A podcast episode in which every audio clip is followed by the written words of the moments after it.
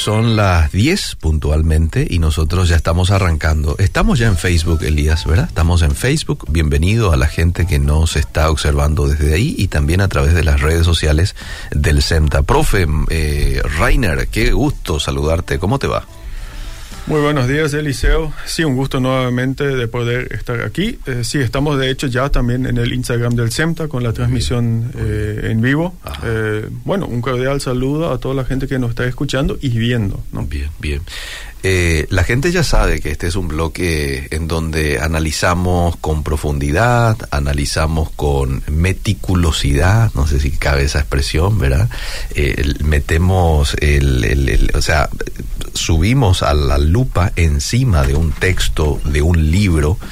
Eh, esta vez vamos a meter eh, debajo de la lupa al libro de Apocalipsis y vamos a entender un poquito cómo viene la mano con este último libro de la Biblia, entendiendo eh, así es como lo hemos titulado, ¿verdad? Entendiendo, Entendiendo el, libro de Apocalipsis, ¿verdad?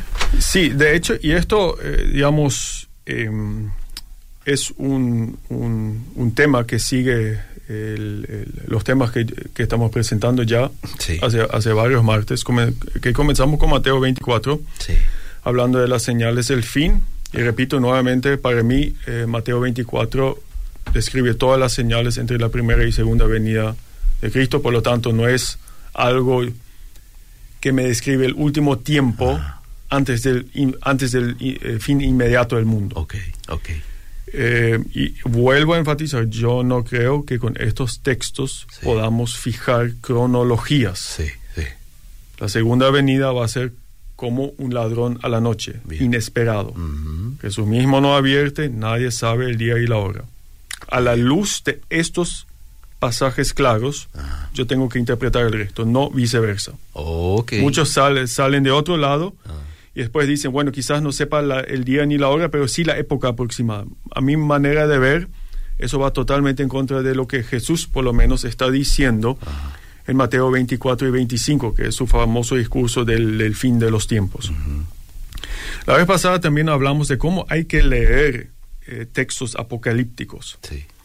Cuando hablo de textos apocalípticos, Ajá. hablo de textos, especialmente la última parte del profeta Ezequiel. Ajá. Hablo de Daniel, profeta Daniel, capítulo 7 a 2, y obviamente hablo del libro de Apocalipsis. Ok.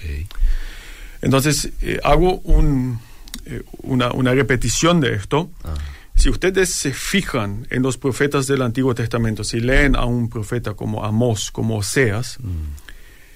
Eh, es un mensaje totalmente distinto. Esos mensajes interpretan la realidad de Israel en aquel tiempo a la luz de la palabra de Dios. Por ejemplo, denuncian la idolatría, denuncian la injusticia social Ah. y a base de eso anuncian el juicio inminente, no fin del mundo, inminente de Israel o de Judá. Muy bien. Por lo tanto, y eso mucha gente cuando le comento eso a mis estudiantes les sorprende. Yo le digo, la profe, los profetas del Antiguo Testamento no hablan del futuro. Mm. La mayoría de las profecías de ellos son interpretaciones de su presente. Y en los casos donde hablan del futuro, es el futuro inmediato de ellos. Es decir, desde nuestro punto de vista, ya está en el pasado. Ok. Muy bien. ¿Y qué hacen? Hablan al pueblo de Israel y le dicen, bueno, esto, esto, aquello, arrepiéntanse porque si no va a venir una invasión extranjera. Ajá. Y ahí todavía el pueblo podía arrepentirse y, digamos, frenar este juicio de Dios. Los relatos apocalípticos son totalmente distintos. Realmente no solamente hablan del, eh, del futuro inmediato de Israel o Judá, sino realmente del fin del mundo, del, uni- del fin del universo, del nuevo cielo, del nuevo- de la nueva tierra. Es decir, tienen un panorama universal. Que trasciende toda la historia, todo el mundo, todo el universo. Y también es determinista, es decir, Dios ahí determina los tiempos y las cosas que sucederán. Y no es que mis acciones cambiarán el plan o la agenda de Dios. Bien. Eso hay que decir, si uno lee eh, Daniel, si uno lee Apocalipsis, claramente todo está determinado por Dios. La otra cosa que nosotros debemos eh, entender cuando leemos este tipo de relatos es que se utilizan imágenes. Los relatos apocalípticos utilizan imágenes y hay que cuidarse de no sobreinterpretar esas imágenes, porque esas imágenes no es que solamente nos hablan en imágenes, sino esas imágenes son símbolos que señalan una realidad. Por ejemplo, cuando Daniel 7 habla de las siete bestias que salen del mar, eh, no las siete bestias, las cuatro bestias que salen del mar, esas bestias representan a naciones que oprimen el pueblo de Dios. Muy bien. Y esas naciones son representadas por bestias híbridas que mezclan rasgos de diferentes animales.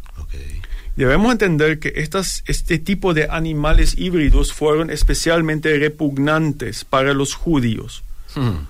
porque transgredían los límites creacionales que Dios dio a cada animal. Entonces, eh, el, el hecho de que sean bestias híbridas Mm. demuestra que están en rebelión contra el diseño de Dios. Muy bien. Entonces, esto es muy importante y se utilizan imágenes porque la apocalipsis, eh, se utiliza el género, se llama esto, el género de la apocalipsis se utiliza en situaciones de opresión. Mm. Daniel viviendo en Babilonia como un exiliado bajo primero los babilonios y después los persas y apunta, especialmente Daniel, a la década del 160 en Israel, donde Antíoco el IV oprimía a los judíos y puso o incluso eh, profanó el templo, sacrificando cerdos ahí. Entonces, eh, entonces apunta a este tiempo de opresión. También al Apocalipsis de Juan. Se escribe en un tiempo de persecución y opresión. Fíjense, Juan está en Patmos. Ah. Entonces, se utilizan estas imágenes justamente para esconder parte del mensaje. En el caso de que si este escrito cayese en las manos de algún perseguidor, para que no entienda lo que estaban pensando. Entonces. Intencionalmente. intencionalmente trata de esconder parte del Ya, mensaje. Ya. Entonces debemos ser muy cuidadosos al interpretar, al descifrar, utiliza, por eso utiliza tantas imágenes, porque esas imágenes eran conocidas entre los creyentes, pero no necesariamente eran conocidos por los opresores. Y algo muy importante también, eh, y, y muchas veces creo que eso no se tiene en cuenta, lo- los profetas como Amós, Oseas, en parte también Isaías, Jeremías, afligen o dan palos a los consolados, porque vivían en un consuelo falso. Mm. Eran demasiado cómodos ya con Dios, diríamos quizás hoy. Ajá. Ajá. Realmente necesitaban arrepentimiento. Pero el Apocalipsis, Daniel, Juan, es, es bastante diferente porque ellos consuelan a los afligidos, Mm. porque están en persecución. Por lo tanto, ¿cuál es la intención de eh, textos como Daniel 7 a 12 o el libro de Apocalipsis? Es comunicar consuelo y no inducirnos al miedo. Ok. Muy bien. Porque, ¿cuál es el mensaje? Dios controla los tiempos del fin. Mm. incluso permite a esos imperios, a esas naciones que se oponen Mm. Al pueblo de Dios, a Israel o a la iglesia, Mm. Él permite que esas naciones surjan, es decir, están totalmente sometidas al final a su soberanía. Ujú. Por lo tanto, yo como creyente, incluso cuando vivo bajo la persecución de una nación o de gobernantes anticristianos, me puedo refugiar en las manos poderosas de Dios. Lo que un libro como Daniel o Apocalipsis me promete es que Dios no va a proteger mi cuerpo, pero sí va a proteger mi relación con Él. Mm. Y si no tengo esto enfocado, voy a, eh, eh, y, y si no se respetan esas pautas que yo digo, voy a leer libros como Daniel, como Apocalipsis, tratando de sobre literalizar lo que esos libros están diciendo y tratando de identificar eso con eventos actuales. Mm. Al hacer eso, Sí. me pierdo el mensaje que, del libro que es consolar. Me pierdo a lo que realmente apunta. Aparte de eso, no respeto el- lo- lo- la parte simbólica del mensaje. Te digo un ejemplo concreto. Eh, Daniel 9 habla de las 70 semanas 7. Sí. Hay mucha gente que trató de construir cronologías a base de eso. A mi manera de ver, esas cronologías todas fallaron. Mm. Pero yo tampoco creo que ese 70 veces 7, 70 semanas de 7 años, Es algo literal. es algo literal en el sentido que yo pueda construir una cronología hasta el fin con eso. Mm. Muy bien. Es simbólico. ¿Qué significa lo simbólico? Mm. Que Dios está en el control de los tiempos, que Él fija los tiempos. Por eso yo como creyente recibo consuelo ahí. Mm. Eso significa que los poderes, que las naciones que se oponen a Dios, que persiguen a los creyentes, su tiempo está fijado. Entonces yo me puedo consolar en la soberanía de Dios y encontrar consuelo en eso. Ok. Dios permite que surja, Dios permite que te tomen fuerza, pero también Dios les pone un límite. Claro, eh, eh, si te fijas en Daniel 7, hay un viento que mueve el mar. Sí. Y ahí surgen esas cuatro veces. ¿Qué es el viento que mueve el mar? Es claramente, claramente el dedo de Dios. Entonces, Dios permite que esas bestias que en ese caso persiguen al pueblo de Israel, al pueblo de Judá, surjan. Entonces, yo me, yo me puedo refugiar en Dios. Por eso digo, los relatos apocalípticos consuelan a los afligidos, a los perseguidos, a los oprimidos. Tengo que eh, tener esto en mente, y ahora ya esto, digamos, una, la, la introducción, eh, con esto, fijarme con esto en el libro de Apocalipsis. Eh, y, cuando yo, antes que, que- que siga, cuando yo hablo y digo, hay mucho simbolismo, eso no significa que no señala realidades. Ok. Ok. Es simbólico, Mm. pero sí o sí señala realidades, y vamos a hablar de esas realidades. Un, el hecho de que se utiliza muchos sim- simbolismos, por ejemplo, lo notamos en, los, en el uso de los números en el libro de Apocalipsis. Nuevamente, está la tentación siempre de querer sobreinterpretar, literalizar demasiado estos números. Los números que se utilizan en el Apocalipsis son, a menudo, son el número 3, el 4, el 7 y el 12. Por ejemplo, Pa- eh, Pablo, digo, casi dije, bueno, casi dije Pablo. Juan escribe, el anciano Juan, que está en Patmos, escribe el libro de Apocalipsis a las siete iglesias en Asia Menor. Fíjate, siete. Ya se utiliza un siete. Sabemos hoy en día que había más iglesias en Asia Menor que siete. Por lo tanto, obviamente esas siete iglesias no es que solamente había siete iglesias. Sino el mensaje a esas siete iglesias, el número siete en la Biblia es el número de Dios, el número de la perfección. Entonces, el mensaje a estas siete iglesias representa el mensaje perfecto de Dios a todas las iglesias. Ok. Muy bien. ¿Sí? Eh, entonces, el número siete es el número de la plenitud. Y muchas veces se utiliza en el libro de Apocalipsis. Voy a dar un ejemplo. Se utiliza siete veces en el Apocalipsis la frase Señor Dios, el Todopoderoso, o también siete veces el que está sentado sobre el trono. Porque se utiliza siete veces, no ocho veces, no nueve veces. Porque siete veces denota la perfección de Dios. Otro número, número que suele ser utilizado en Apocalipsis es el número 4. Por ejemplo, se habla de los cuatro extremos de la tierra. El número 4 es el número del mundo. Se habla de los cuatro vientos, en- en- también en las profecías del Antiguo Testamento. Por ejemplo, se habla también de toda cosa creada que está, primero, en el cielo, segundo, sobre la tierra, tercero, debajo de la tierra y cuarto, en el mar. Nuevamente tenemos cuatro, hablamos de los cuatro extremos, de los cuatro vientos, de, los, de las cuatro formas de seres creados. Entonces, el número cuatro apunta al, al orden creado, al mundo, representa esto. Nuevamente, cuatro es un símbolo que apunta a una realidad. La realidad es el mundo. Bien.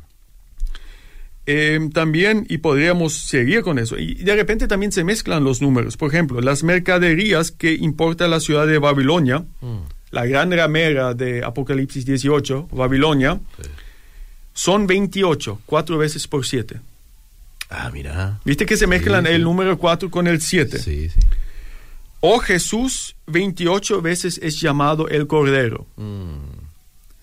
Y, es, es, es, y por lo tanto vemos que el relato de Apocalipsis tiene esa belleza de, de, números, de, de, juegos, de símbolos.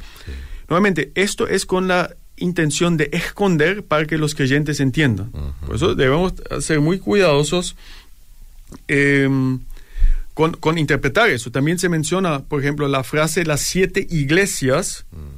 Se menciona cuatro veces. Mm. Entonces vemos cómo los números se mezclan. Mm. Eh, también a veces se utiliza el número tres con un, con un fin simbólico, por ejemplo, eh, se canta el triple santo a Dios, santo, santo, santo o eh, se le debe adorar a Dios con gloria, honor y acción de gracias. Nuevamente hay tres elementos, gloria, honor y acción de gracias. Eh, eh, vemos, y solamente también la gente que interpreta el, número mil, los mil años de Apocalipsis 20, el, milenio, de manera literal, bueno, quizás se puede hacer, pero me consta que hay un simbolismo detrás de eso. Por lo menos hay, apunta a algo más que solamente un mil. Pues fíjate, de, dónde sale el, mil en Apocalipsis es, nuevamente se mezclan números, el 7 más 3 al cubo. 7 más 3 es igual a 10. Al cubo, 10 por 10 por 10 igual a 1000. Mm, mira vos. Nuevamente, ahí se mezclan los números del Apocalipsis. Se suele también utilizar el número 12. Mm. Parece que el número 12 es el número del pueblo de Dios, las doce tribus, los doce discípulos. Fíjate también los 144 mil que son rescatados es 12 por 12 y nuevamente por mil. Hmm.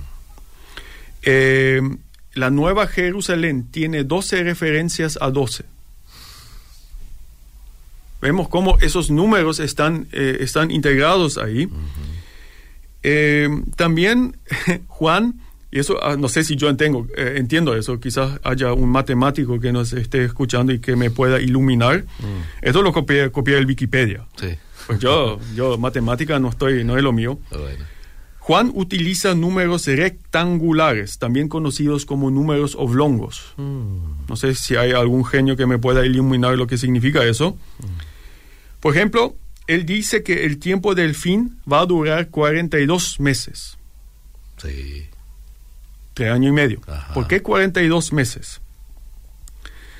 El 42 es 6 por 7. El 6 es el sexto número rectangular. Y esos 42, es, 42 meses duran 1260 días. El 1260 responde al número rectangular 35. 35 por 36. Entonces, en los 42 meses y en los 1260 días él utiliza números rectangulares. Mm. Mira. Eh, ¿De dónde Juan tiene esos tres, años y medio? Mm. Él los tiene de Daniel, Daniel 7.25, Daniel 12.7, y ahí Daniel habla de un tiempo, de dos tiempos y de medio tiempo, que se supone que son tres años y medio. Pero lo interesante es que Daniel le da un, número de días diferentes que Juan. Daniel habla primero de 1290 días y después de 1335 días. Mientras tanto, Juan habla de 1260 días. Mm. Entonces, ¿por qué le cambió los números a Daniel? ¿Qué yo, ahí? Yo creo que es porque lo utiliza de manera simbólica, porque él está utilizando números rectangulares o números oblongos, como son conocidos en la matemática. Por lo tanto, yo no creo que esto se deba tomar de manera literalizada, porque claramente acá están jugando con los números. Hay simbolismos detrás de eso. No obstante, eh, eh, yo creo que estos números eh, apuntan a realidades. Que los tiempos están puestos por Dios, que el tiempo está en las manos de Dios. Creo que esa es la intención. Yo no sé si, bueno, hablé un ratito, no sé si hay, están ya los primeros comentarios. Hay algunos mensajes ya y te lo voy a leer y después seguimos. El capítulo de Apocalipsis donde dice que la mujer dio a luz, ¿se refiere a María en ese capítulo, profe? No. No. es muy favorecida entre los católicos. Y ya que escribí toda una tesis doctoral acerca de eso, voy a tomarme el tiempo. Eh, eh, el, el hecho de que esa mujer se refiere a María, mm. capítulo 12, esa interpretación recién, surgió en el siglo V-VI. Mm. Pero la exégesis, a mi modo de ver claramente, apunta que la mujer simboliza al pueblo de Dios. El Mesías nació del pueblo de Dios, porque esa mujer, por ejemplo, tiene 12 estrellas. Ajá. Y eso, las 12 estrellas nos hacen recordar de José, también re- que, que vio las estrellas. Ya.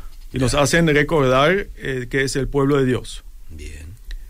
Recién después, cuando ya la doctrina de María, cuando cada vez más se le exaltaba como reina del cielo, Mm. se comenzaba a identificar esa mujer del Apocalipsis 2 Mm. con María. Ok. Eso. El libro de Apocalipsis describe varios eventos, ¿verdad? ¿Usted cree que esos eventos no es para un tiempo necesariamente futuro, sino que de pronto se podrían dar ya en los diferentes eh, tiempos, ¿no? Desde la ascensión de Jesús, que usted ya dijo la vez pasada, de que desde ahí se cuentan los eh, los días Los últimos, sí. ¿verdad? Sí. Los últimos días. O sea, se podría haber dado ya varios eventos que están detallados en Apocalipsis desde esa época hasta la segunda venida de Cristo. Bueno, yo, y eso, eh, yo también creo que Apocalipsis no necesariamente describe el último tiempo antes del fin, es decir, el tiempo inmediatamente antes del fin. Ok.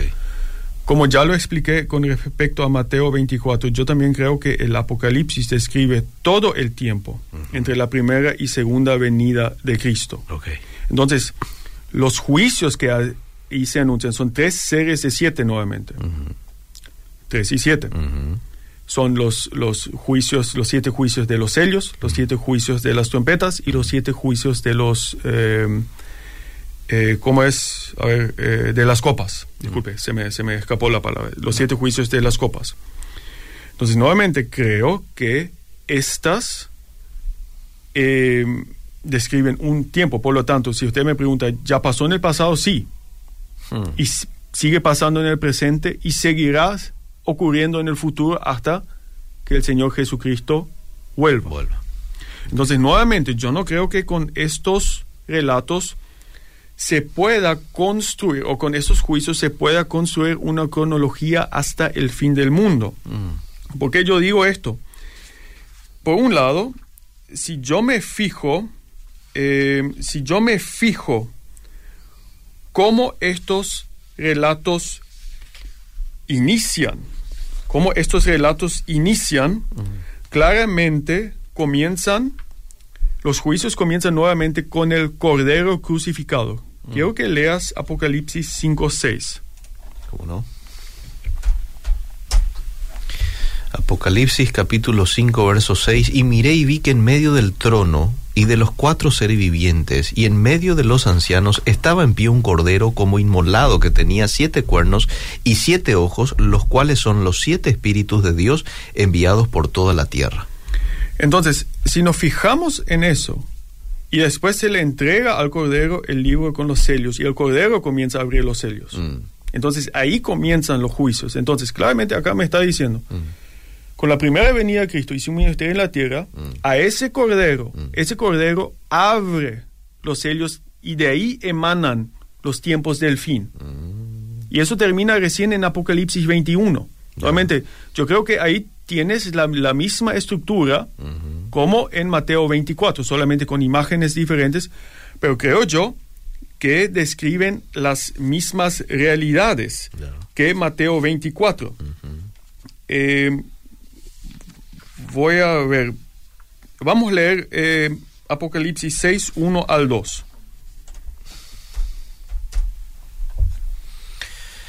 Vi cuando el Cordero abrió uno de los sellos y oí a uno de los cuatro seres vivientes decir como con voz de trueno, ven y mira. Y miré, y he aquí un caballo blanco, y el que lo montaba tenía un arco, y le fue dado una corona, y salió venciendo, y para vencer. Nuevamente, eh, esperamos realmente que en algún momento aparezca un caballo blanco. O esto es un símbolo para algo. Un símbolo. Un símbolo. Y la realidad describe es la guerra. Entonces, el primer sello acá describe la realidad de las guerras, que nuevamente concuerda con Mateo 24, que también anuncia para todo este fin guerras. Y si nos vamos, seguimos leyendo, el sello 2 anticipa conflictos internacionales, el sello 3 anticipa hambrunas. Al igual, todo esto se, se asemeja mucho a Mateo 24. El sello 4 anticipa, anticipa la espada, el hambre y la muerte. Entonces tenemos acá el mismo tipo de señales que Jesús en Mateo 24. Ya lo había dado, sí. Y fíjate en el versículo, en los versículos 6, 12 al 14. 6, 12 al 14. Dice, miré cuando abrió el sexto sello, y aquí hubo un gran terremoto, y el sol se puso negro como tela de silicio, y la luna se volvió toda como sangre. ¿Sigo? Sí. Y las estrellas del cielo cayeron sobre la tierra como la higuera deja caer a sus higos cuando es sacudida por un fuerte viento. Y el cielo se desvaneció como un pergamino que se enrolla. Y todo monte y toda isla se removió de su lugar y los reyes de la tierra y los grandes, los ricos, capitanes, poderosos y todo siervo y todo libre, se escondieron en las cuevas y entre las peñas de los montes. Y decían a los montes y a las peñas, Caed sobre nosotros y escondednos del rostro de aquel que está sentado sobre el trono y de la ira del Cordero. Porque el gran día de su ira ha llegado, ¿quién podrá sostenerse en pie? Fíjate, acá en el sello 6 el mundo ya ha finalizado en realidad. Ajá. El día de su ira ha llegado. Entonces, con el sello 1, que comienza con la primera venida de Jesús, el sello 6 ya termina con la segunda venida de Jesús. Ok. Por lo tanto, esos sellos, esta primera serie ya me escribe todo entre la primera y segunda venida de Cristo. Muy bien. Fíjate eh, que eh, si puedes leer el siguiente versículo, el versículo 17. Porque el gran día de su ira ha llegado, ¿y quién podrá sostenerse en pie? El gran día de su ira ha llegado. Mm, eso ya es ahí, presente ya. Es, es presente. Sí. Es presente. Entonces, con el sello 6, en realidad, el, el mundo, el universo ha finalizado. Porque después, en el capítulo 7, habla de la gente que fue rescatada, que pudo eh, resistirse, porque esto termina, ¿quién podrá sostenerse? Y a eso responde. El capítulo 7. Entonces, en realidad, acá ya tenemos en un, en un capítulo toda la historia entre la primera y segunda venida de Cristo. Y eso también eh, nos, nos, nos dice el, el, el resto. Muchos interpretan eh, esos, eh, los primeros los siete juicios de los sellos, después de los siete juicios de las trompetas, después los siete juicios de las copas como, como tiempos sucesivos. No, acá ya terminó. Acá ya terminó. Entonces, el resto de los juicios simplemente quieren enseñarnos sobre la, la intención, la, la intensificación, la voluntad de Dios que el mundo sea juzgado y que sus seguidores en este tiempo, entre el, el inicio y el fin, eh, que ellos sean fieles.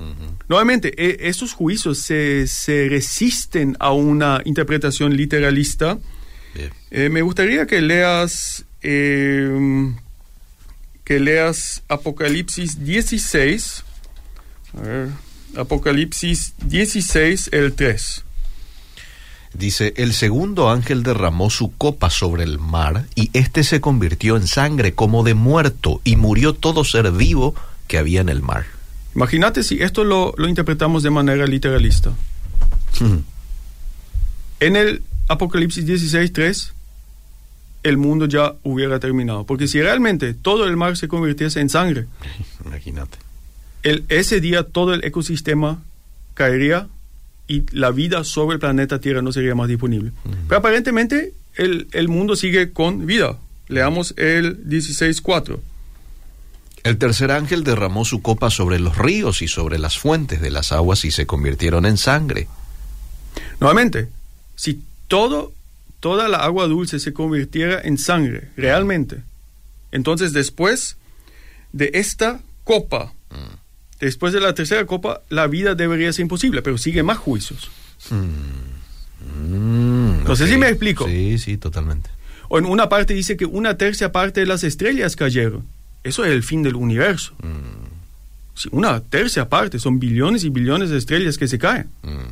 Nuevamente, nuevamente, yo, yo creo que esto apunta a realidades detrás. No es para armar una cronología. Ok, ok. Simplemente no es para eso, sino apunta al, nuevamente lo digo, al tiempo entre la primera y segunda venida de Jesucristo. Eso lo notamos eh, en, en varias ocasiones. Por ejemplo, Apocalipsis 11 del 15 al 19. Eh, Vamos a leer el 15 y 16 y el 19. El séptimo ángel tocó la trompeta y hubo grandes voces en el cielo que decían, los reinos del mundo han venido a ser de nuestro Señor y de su, y de su Cristo, y él reinará por los siglos de los siglos. Y los veinticuatro ancianos que estaban sentados delante de Dios en sus tronos se postraron sobre sus rostros y adoraron a Dios. Y el 19 dice, y el templo de Dios fue abierto en el cielo y el arca de su pacto se veía en el templo y hubo relámpagos, voces, truenos, un terremoto y grande granizo. Nuevamente, acá el mundo se termina. Mm. Esto habla del, del juicio final. También se dice en el versículo 18, es tiempo de juzgar a los muertos. Bueno, en realidad, nuevamente, en el, nuevamente, en el capítulo 6 el mundo ya termina. Capítulo 11, nuevamente el mundo termina. Ok.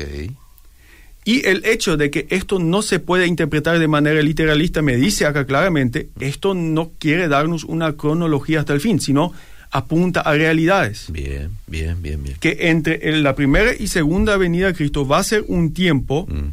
donde va a haber guerras, terremotos, hambrunas, desastres naturales. Y esos son juicios. Bien. sobre las naciones que se resisten a la voluntad de Dios. Nuevamente, eh, Apocalipsis 16, 17, nuevamente, la tercera vez que el mundo termina en Apocalipsis. ¿Quiere que lo lea? Sí. por 16, favor. 17 dice, el séptimo ángel derramó su copa por el aire y salió una gran voz del templo del cielo, del trono, diciendo, hecho está. Hecho está. Y el tema se termina. Hecho está. Sí. Y el hecho está, Apocalipsis 21, 6, nuevamente Jesús mismo dijo, dice, hecho está, yo soy el alfa y omega. Es decir, este hecho está, me dice, acá termina.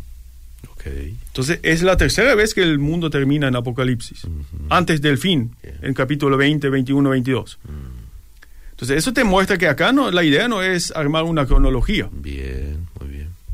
Y yo veo una, un, una un alto sincrotis, un- una analogía, una similitud con Mateo 24 que yo pienso, por eso yo pienso que esto describe nuevamente el tiempo entre la primera Y la y segunda. segunda venida. Nuevamente no podemos armar cronologías. Aquí llegan algunas preguntas. ¿Cómo se podría interpretar, por ejemplo, lo que acabas de leer del, del tema del, de, de- de que el mar se convierte en, en sangre? Es un juicio que cada vez más habrá más enfermedades, ha- habrá, no sé si más, pero que, que realmente eh, la gente, el, el mundo sufre. Ok. Y si, Podría fija, ser violencia también, ¿verdad? violencia, Sangre. hambrunas, terremotos. Ok. Eh, eh, antes, nuevamente a la gente que le gusta que le gusta armar cronologías con este libro, último versículo, Apocalipsis 16, 15. Vamos.